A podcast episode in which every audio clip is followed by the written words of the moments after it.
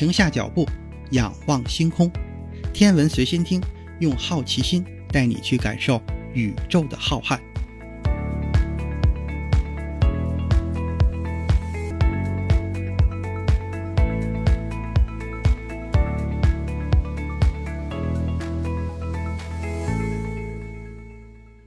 心如宇宙大，世界全装下。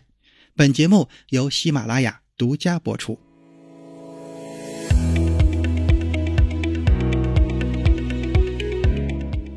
你好，这里是《天文随心听》第二季，欢迎订阅、分享、打赏，还有就是别忘了给咱们的节目投投月票。新视野号将在远离太阳的地方飞行至少十年的时间，在那里，太阳的亮度还不到地球上的千分之一。那探测器的能源从何而来呢？在那种条件下，太阳能电池是派不上用场的，常规化电池也维持不了长达十年的供电，因为化学电池没有办法存储足够的能量，而且不够轻。但是布的放射性衰变能够不断的产生热量，这些热量可以转化为电能。因此，以布为燃料的核电池一直是远离太阳的深空星际任务的首选动力源。但是，携带布核电池具有其自身的复杂性，一些关于技术，一些关于政治和监管。因此，从二十世纪六十年代开始，NASA、美国能源部和美国国防部就开始改进测试钚核电池，并试飞了许多载有这种电池的航天器。这种以钚作为动力源的发电机被称为放射性同位素热电机 （RTG）。RTG 为圆柱形，和油桶差不多大。因为钚产生的热量很高，所以 RTG 配备了散热片。RTG 主要有两项功能：一个是为了航天器供电，第二个是出现发射事故时遏制其中的布。RTG 中的布被装在由二氧化钚制成的芯块中。这些芯块又被衣包裹，然后被放入 RTG 中的黑色石墨外壳中。RTG 通过布的放射性衰变来产生热量，热电偶再将热量转化为有效的能量。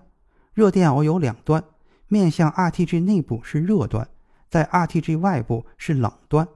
热电偶上的温差产生电流，为航天器提供能量。新视野号上的 RTG 以五千瓦的功率产生热量。再以二百五十瓦的功率产生电能，来维持新视野号的飞行。RTG 有一个非常经久耐用的特点，在数十年的供电当中，它的功率只会以稳定缓慢的速度降低，这是由布的半衰期决定的。RTG 在发射时的发电功率为二百五十瓦，而十年后，当新视野号飞到冥王星的时候，它的发电功率仅仅会减少大约五十瓦。二零零一年。当 NASA 宣布冥王星任务的招标计划时，NASA 拥有两个备用的 RTG，一个来自伽利略号，另一个来自卡西尼号。NASA 表示可以为中标者提供其中的任意一个。被新视野号选中的 RTG 必须经过拆卸和全面检查，然后再重新组装。洛克希德马丁公司承担了 RTG 的翻新工作。美国能源部下属的洛斯阿拉莫斯国家实验室负责为翻新后的 RTG 准备布燃料。在这项工作进行的同时，团队还审慎地评估了出现发射事故的风险。他们编写了一份全面的环境影响声明。所有装设了 RTG 的太空任务都要经过严格的风险评估程序。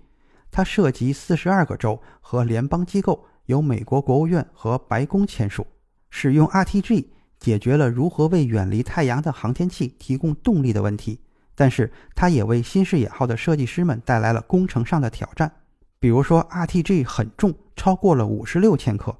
新视野号的运载火箭在发射过程中最大能够产生十四 g 的加速度，这个时候 RTG 的重力是其在地面上的十四倍。所以说，RTG 的连接件必须能够承受 RTG 正常重力的十四倍的力。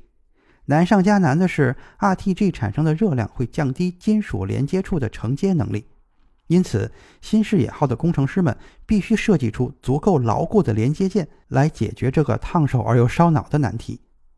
RTG 给探测器设计师提出的第二项工程上的挑战是，不产生的辐射会对探测器的电子系统产生不利的影响。所以，按照 RTG 任务的惯例，新视野号在设计之初就要达到一定的抗辐射标准，并且团队还要展开相应的测试，这让探测器的研究变得更加复杂，成本也会不断的提高。但是没有别的选择，如果没有 RTG，新视野号远离太阳的时候就会失去动力。